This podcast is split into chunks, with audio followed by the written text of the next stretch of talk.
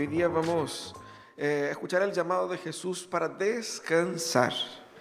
El texto eh, que nos toca hoy es un texto bastante conocido, así que vamos a eh, leerlo todos juntos. Así dice el texto bíblico. Vengan a mí todos ustedes que están cansados y agobiados, y yo les daré descanso. Carguen con mi yugo y aprendan de mí pues yo soy apacible y humilde de corazón, y encontrarán descanso para sus almas, porque mi yugo es suave y mi carga es liviana. Por supuesto, nosotros todos, si no hemos escuchado, hemos dicho que estamos cansados. Seguramente uno escucha que estoy cansado. Claro que hasta cierto punto eh, ese cansancio es un cansancio absolutamente natural. Eh, puede ser también producto de la propia edad, ¿no es cierto? Uno ya no tiene 20 años, ¿eh? entonces se cansa con más facilidad haciendo ciertas cosas. Pero yendo a lo más serio, hay mucha gente que están profundamente cansadas, cansadas del trabajo, están acá, pero saben que mañana lunes es día de trabajo y odio al trabajo, que, que, me toca trabajar y no quisiera ir, pero tengo que ir porque las cuentas no se pagan solas, así que muchos están cansados de su matrimonio, ya no soportan más vivir en la forma como están viviendo. Otros están cansados de estar tanto tiempo luchando con una enfermedad, tanto tiempo luchando con una adicción, tanto tiempo luchando con una circunstancia que ya no soportan más. Y tantos otros eh, luchando contra el caos financiero que no tiene fin, luchando contra eh, eh, problemas múltiples de la vida, muchos con las desilusiones amorosas. y mucha gente llega a un punto que verdaderamente dice, pucha, estoy cansado de la vida ya no tengo pasión por nada, ya no aguanto nada, yo quiero acostarme y dormir y dormir y dormir y no quiero levantarme. Hay mucha gente así. Y hay mucha gente agotada y Jesucristo, en ese texto que hemos leído, nos llama a descansar en Él. Qué hermoso, qué hermosa invitación. Vengan amigos ustedes que están cansados y agobiados, porque yo les daré descanso. Pero nosotros leemos ese texto y y tenemos, asumimos qué es lo que ese texto nos está diciendo. Y a veces no es tan así. Jesús de verdad nos llama a descansar, pero quizás el descanso que Jesús ofrece no es exactamente el descanso que tú estás pensando. Pero es exactamente el tipo de descanso que tú necesitas. Y eso es importante aclarar. El descanso que quieres, no necesariamente el descanso que necesitas. Y Jesús viene a ofrecerte el descanso que realmente necesitas. Pero para entender qué descanso es ese, tenemos que pensar quiénes son los cansados. ¿A quiénes Jesús está hablando? Porque Jesús dice, vengan a mí todos ustedes que están cansados y agobiados.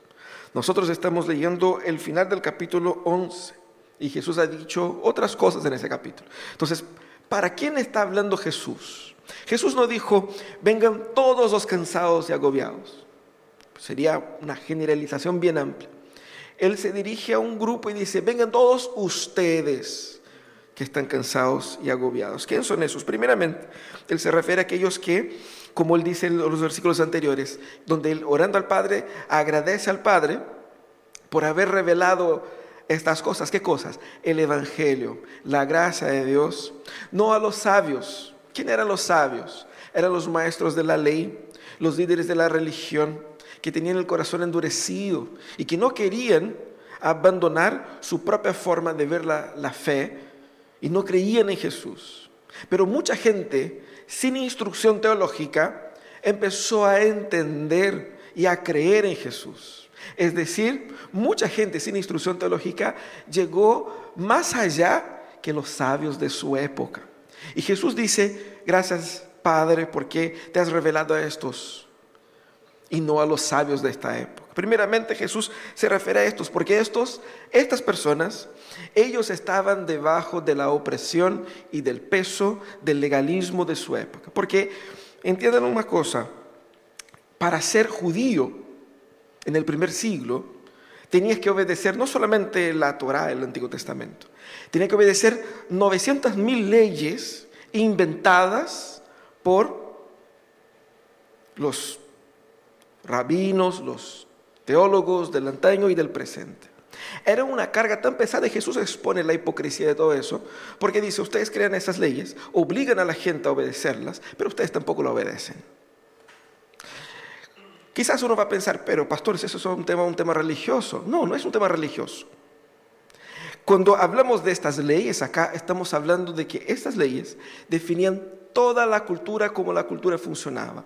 Por ejemplo, hoy día si nosotros queremos, no sé, trabajar, presentamos nuestro, nuestra hoja de vida, no sé cómo se llama, ¿cierto? Nuestro currículum, y ahí nos van a revisar y en aquella época, si uno de estos va a trabajar con un compañero suyo, judío, y ese uno en su teóricamente hoja de vida informal no ha seguido la ley adecuadamente, él automáticamente queda excluido de este lado eh, eh, eh, de la vida, él sufre sanciones. Entonces, no es simplemente unas leyes religiosas que la mente contemporánea tiende a separar de su vida normal.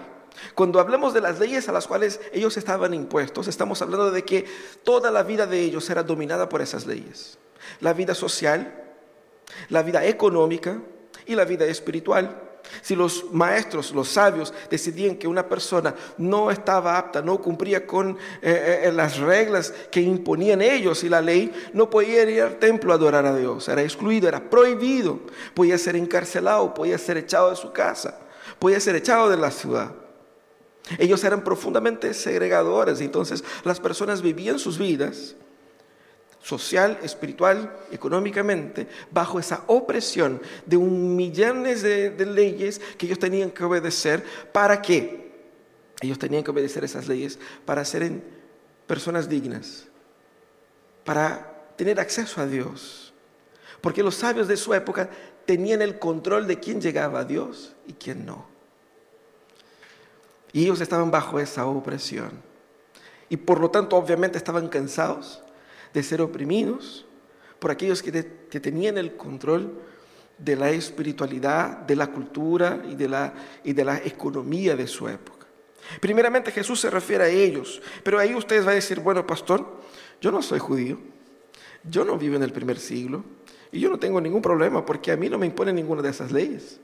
Entonces, ¿dónde me encajo yo? Acá. ¿Qué tiene que ver conmigo?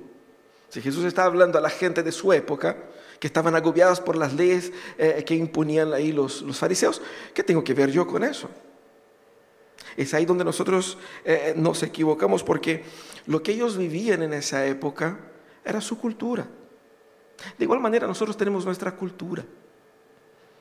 la cultura nuestra determina lo que es correcto y lo que no. ¿No es así?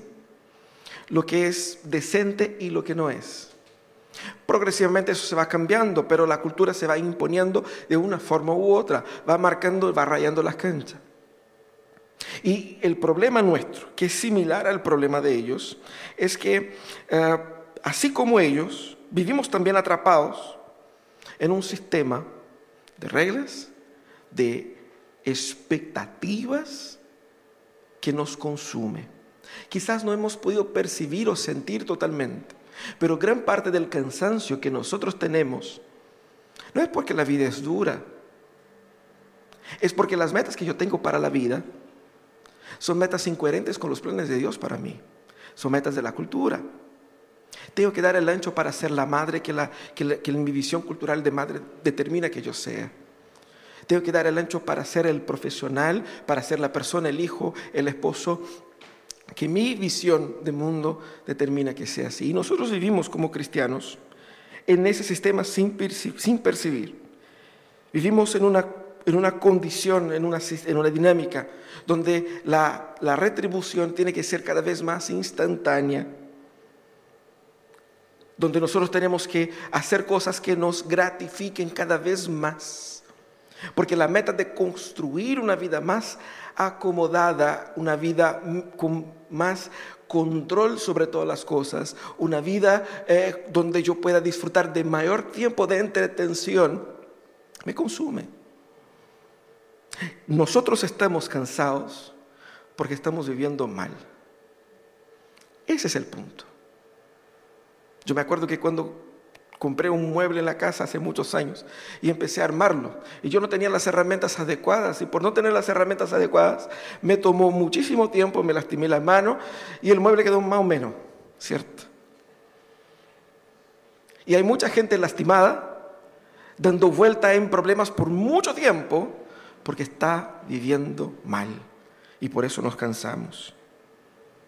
Y ahí buscamos respuestas en Dios y parece que aún buscando respuestas en Dios, como que no, como que no, no fluye la cosa. Así que vamos a la iglesia, buscamos a Dios, pero en la realidad, en la realidad, la gran mayoría de los cristianos lo que viven es una religiosidad del sentido común.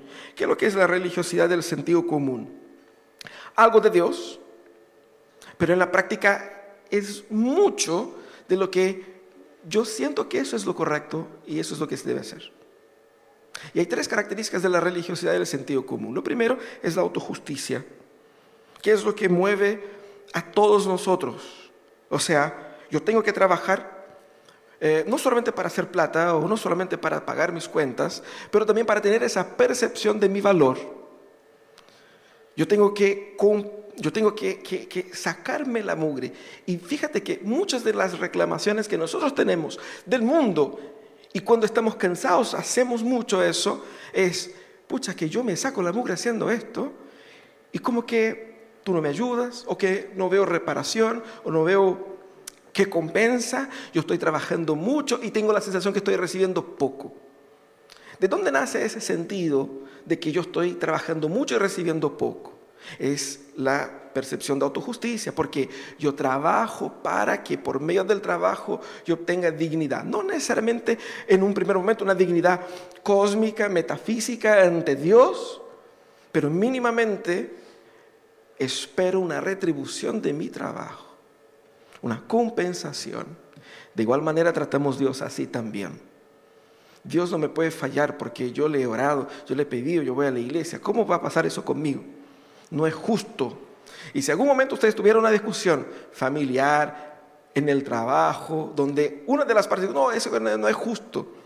Muy probablemente por detrás de ese no es justo, hay un rencor producido por la autojusticia.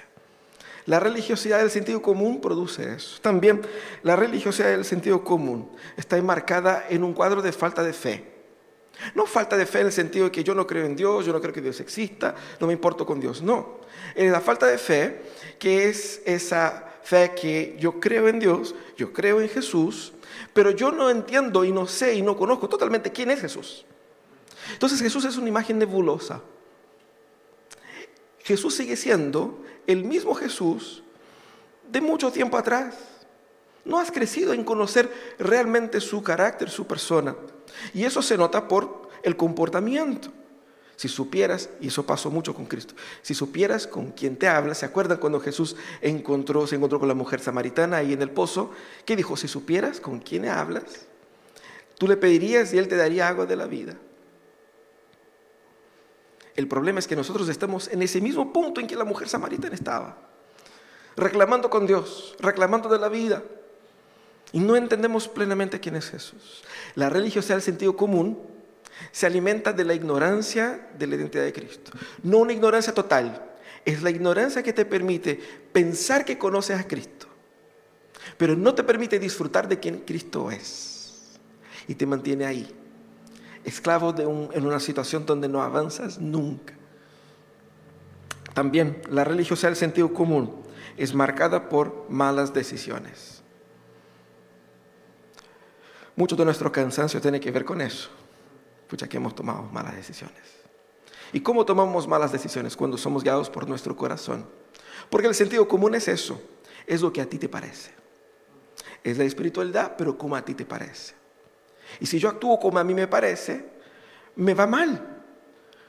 Porque yo nunca tengo la perspectiva, yo, dentro de mi corazón, de lo que, lo que es lo mejor para mí, de lo que es correcto, soy sabio a mis propios ojos. Y eso me lleva a malas decisiones. Malas decisiones, no solamente en el sentido de eh, explotar y decir cosas que uno no quisiera decir, pero malas decisiones que son consistentes con el tiempo también. Gente que va tomando malas decisiones consistentemente. Y eso va llevando a una destrucción, a un cansancio, a un fracaso. Y llega un momento donde uno ya no soporta más eso. Si nosotros miramos bien, tú no estás cansada de tu trabajo. Ese cansancio del alma no es producto de la lucha en tu matrimonio. Lo que te agota es porque estás buscando plenitud en el lugar equivocado buscando plenitud en ti mismo, en tu autojusticia, buscando plenitud, ignorando quién es Cristo y buscando plenitud, tomando solamente malas decisiones. Es por eso que Cristo nos dice, vengan a descansar en mí. Pero, ¿qué es el descanso de Jesús? ¿Qué es lo que Jesús efectivamente promete ahí? Jesús nos, nos dice, vengan a mí y es interesante porque Jesús no nos dice, hagan esto para descansar. Jesús dice, vengan a mí que yo, yo les haré descansar. No es que ustedes lograrán encontrar ustedes mismos el descanso. No, el descanso soy yo. El descanso está en mí. Vengan a mí. Y para la gente que estaba escuchando era claro. Dejen de seguir a los sabios de este mundo, que por medio de las múltiples leyes quieren hacer con que ustedes logren la plenitud. Y crean en mí que yo soy el cumplimiento total de la ley. Yo soy el Salvador. Porque la salvación no se logra por la obediencia a la ley, la salvación se logra por la fe en Cristo Jesús. Porque la fe en Cristo Jesús es reconocer que yo no puedo, nunca podré cumplir la totalidad de la ley. Cristo cumplió en mi lugar y es Él mi Salvador.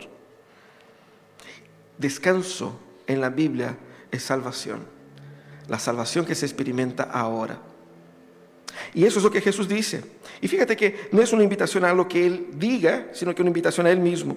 Y es una invitación con promesa. Yo les daré descanso. El descanso aquí claramente hace referencia al descanso final, a ese Shabbat del Antiguo Testamento. Siempre que la Biblia se refiere al descanso, el día de reposo o el día del descanso, el descanso final, está hablando de ese, esa plenitud de la vida donde yo tendré la paz y el descanso final para mi alma, para mi cuerpo, por toda la eternidad. Y esa experiencia del descanso es enmarcada en la historia de varias maneras. Una de las maneras está representada en el día de descanso, el día de reposo, que debe servir para nosotros como una señal de que nosotros estamos viviendo en la expectativa del descanso final.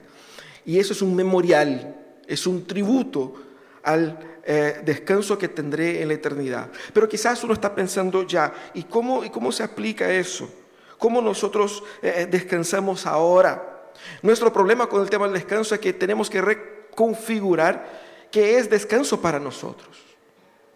Porque quizás para muchos el descanso es dejar el trabajo, es abandonar el matrimonio, es terminar con la vida incluso.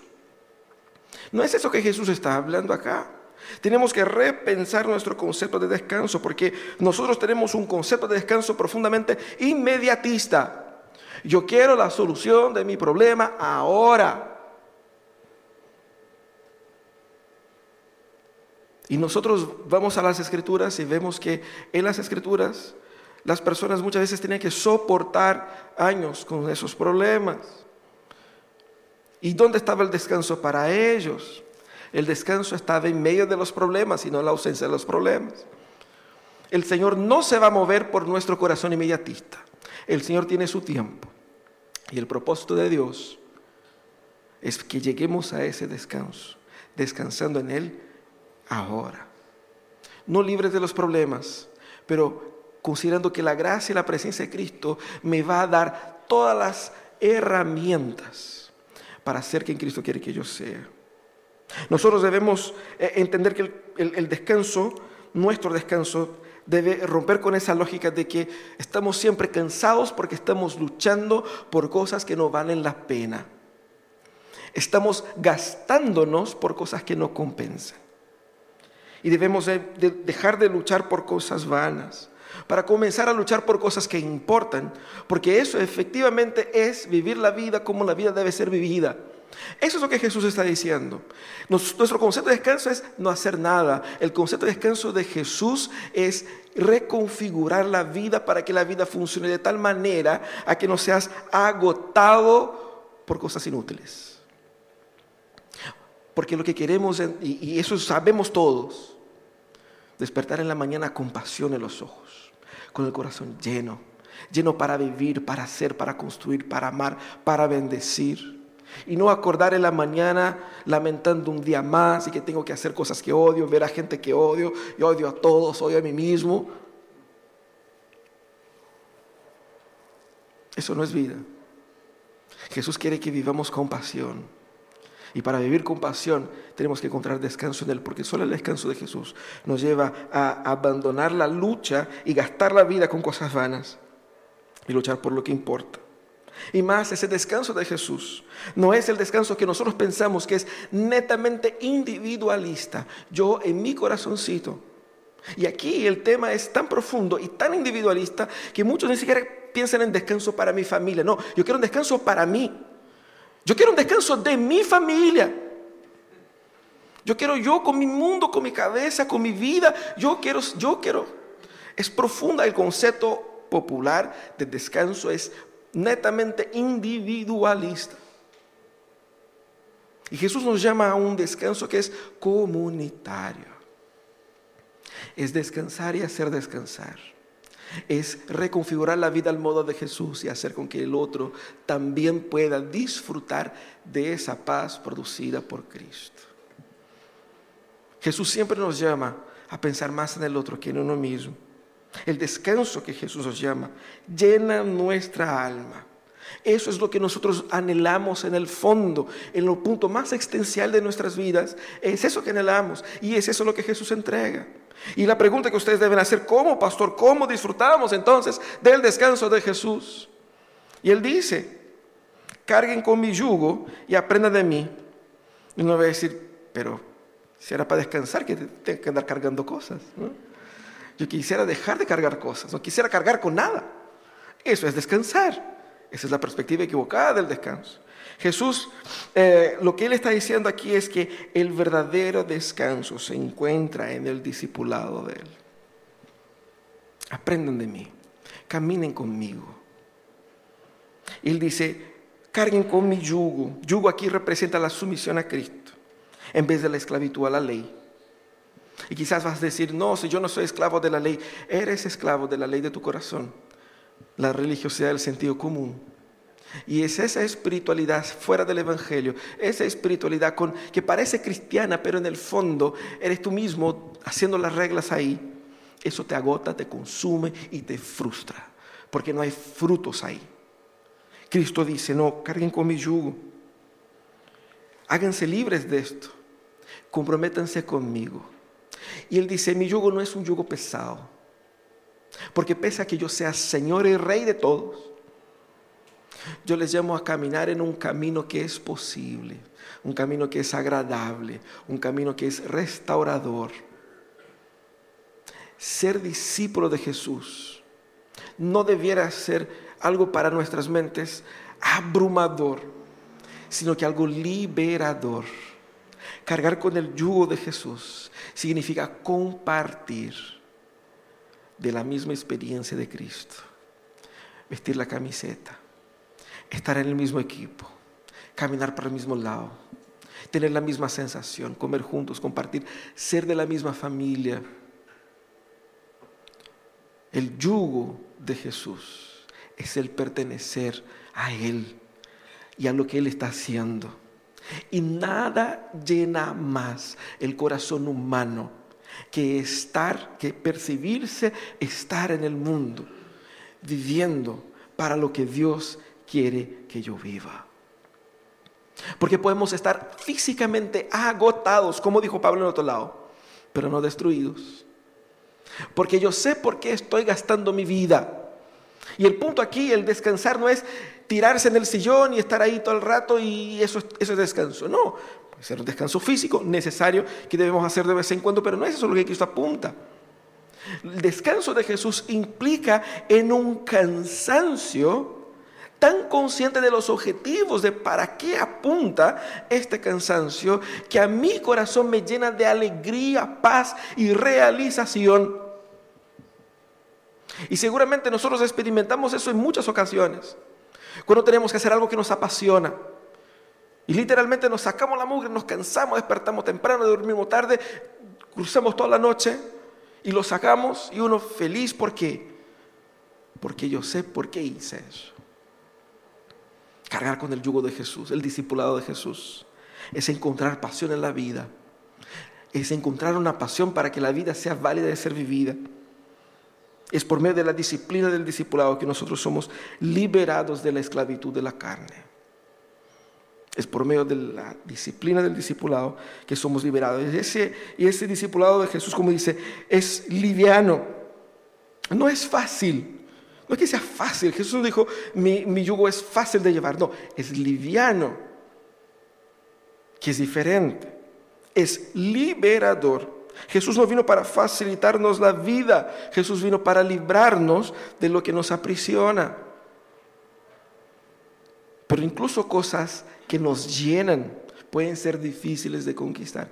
Eso no entra en contradicción con lo que Jesús dijo en otro momento, que cuán difícil es seguir a Jesús, uno tiene que negarse a sí mismo y seguirlo. ¿Qué significa? ¿Qué tiene que ver eso con aquí? El negarse a sí mismo es abandonar el yugo que yo me puse de la ley, de mi moralidad, de la cultura de mi época, abandonar eso y tomar el yugo de Jesús, la camiseta de Jesús, para vivir en esa, en esa nueva jornada que me hace libre efectivamente. Y él dice, aprendan de mí. En otras palabras, tenemos que aprender a beber de la fuente correcta. Jesús dijo, yo soy el que, el que es la perfecta revelación del Padre, le había dicho esos versículos antes. La perfecta revelación del Padre, todo lo que se sabe de Dios es por medio de mí. Por eso Él dice, beban de mí. Ahora, nosotros muchas veces cuando estamos con problemas, ¿A quiénes escuchamos? Buscamos ahí el último youtuber que viene con palabras interesantes. Escuchamos el sentido común de otras personas que escuchan el sentido común. Y así nos retroalimentamos con consejos inútiles, que tiene tintes de espiritualidad y que para nosotros, eso es lo peor, para nosotros tiene todo sentido. No, si tienes razón. No hay tanto una correlación de que si eso es bíblico o no. Si a mí me parece, si me hace sentido, bueno, y nosotros vamos buscando información para orientar nuestras vidas, para decidir cómo vamos a armar nuestros matrimonios, cómo vamos a tomar decisiones para la vida personal, para la vida laboral, para la vida matrimonial, armando consejos sin Cristo. No, si Cristo, el Diosito tengo arriba, no se está cerca a mí, no se oro, todo el tema pero yo oro y hago lo que quiero. Ese es el punto. Aprender de Jesús es reconocer que yo no sé cómo tomar buenas decisiones. Y que mis decisiones me llevaron a ese cansancio en el cual estoy ahora. Yo tengo que buscar entender quién Jesús o qué Jesús quiere que yo haga. ¿Qué es lo que Dios por medio de Cristo me está diciendo? Eso es aprender de Él. Y Jesús dice, aprendan de mí porque soy manso y humilde de corazón. Y ese contraste es obvio con los maestros de la ley. Él dice, yo no soy como un, maestro en aquel contexto, casi que un dictador que te impone y te destruye si no lo obedeces y que te domina la vida y que te da y que te quita y que te hace la vida imposible. Yo te quiero enseñar a vivir la vida y yo te quiero enseñar de una manera que aprendas. Por lo tanto, yo soy paciente. Yo sé que tienes el corazón cerrado para muchas cosas, que eres terco, que eres pesado, que a veces te autoengañas, te convences de las cosas y te hace volver a los mismos pecados. Yo sé, pero yo soy manso. Yo tengo paciencia para soportar el tipo de discípulo que tú eres. Y yo soy humilde. Porque la relación con Cristo, aún siendo rey, Él se acerca a nosotros para llevarlo hacia Él. Cristo no te llama, no te llama a ti a construir una relación con tus propias manos. Es Él quien construye esa relación contigo. Es Él quien te viene a restaurar el ánimo. Es Él que te viene a apoyar. Es ese vínculo con Jesús, con ese Jesús, que te acoge en los momentos más difíciles que debemos retomar. Soy manso y humilde. Es importante que nosotros entendamos que no hay descanso fuera del discipulado de Jesús. Pero nuestro corazón pecaminoso ha considerado el discipulado de Jesús como una, una, una, cuestión de la iglesia, una actividad. Es un estudio bíblico que uno hace uno a uno. Ese es discipulado. No hay descanso fuera de la sumisión a las palabras de Jesús. Quizás hoy día no te sientes tan cansado y dices, no, yo estoy bien. Pero en un momento eso te va a pedir cuenta. En un momento te va a pillar la máquina. Hoy día es el día de volver al descanso de Jesús, a los brazos de Jesús, a caminar con Jesús, para disfrutar de este verdadero descanso. Hay, un, hay un llamado de Jesús para ti. Y es un llamado de gracia. No tienes que dar el ancho de nada, porque Jesús dio el ancho por ti. No tienes que sacrificarte la vida para mostrar que eres digno, digna, para mostrar que tú tienes valor. Él te da valor. Descansa del intento constante de autovalidarse, de mostrar que puedes, que sabes, que lograste, que conquistaste, que hiciste. Porque muchas veces nosotros queremos aparentar cosas, construir cosas, dejar, ¿no cierto?, un, legado y eso no descansa de esto. Cristo es suficiente. Pero también hay una promesa, hay una promesa de vida. No estás a tu propia suerte. Hay vida y hay un compromiso compromiso del discipulado es ese compromiso que restaura tu alma. Es ese compromiso que restaura tu vida. Solo el discipulado de Jesús te libera de la esclavitud de la vida moderna. Solo el discipulado de Jesús te libra de la esclavitud de la vida moderna. No hay otro camino, no hay otra solución, no hay otro paso que dar. Vuelve hoy, Jesucristo te está llamando a descansar en Él. Te sientes cansado y no sabes cómo salir de la situación en la cual estás. Él te llama, ven a mí. Y es un llamado de vida, es un llamado de por vida, es una reconfiguración de cómo estoy viviendo. Cierra tus ojos, quisiera orar contigo. Ese llamado de Cristo es para ti hoy.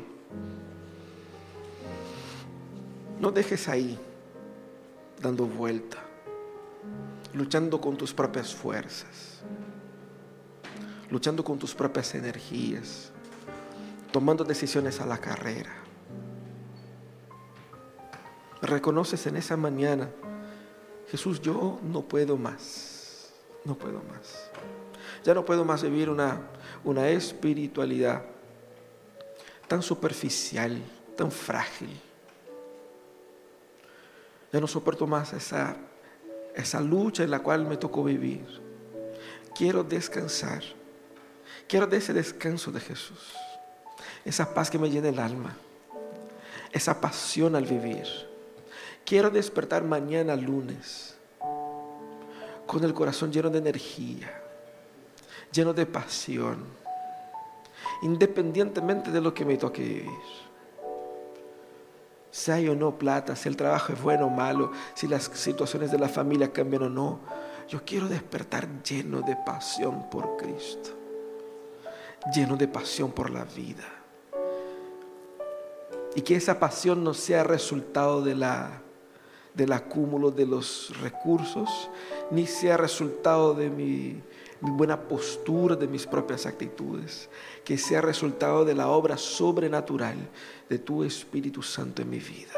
yo quiero comenzar de nuevo. Yo quiero recomenzar ese camino del discipulado de Jesús. Yo quiero volver a la intimidad con Cristo. Yo quiero poder tener paz en la vida, una paz no producida por los eventos, una paz producida por el Espíritu. Yo quiero reencontrarme conmigo mismo. Yo quiero encontrar el valor y la dignidad no en mí, sino que en Cristo.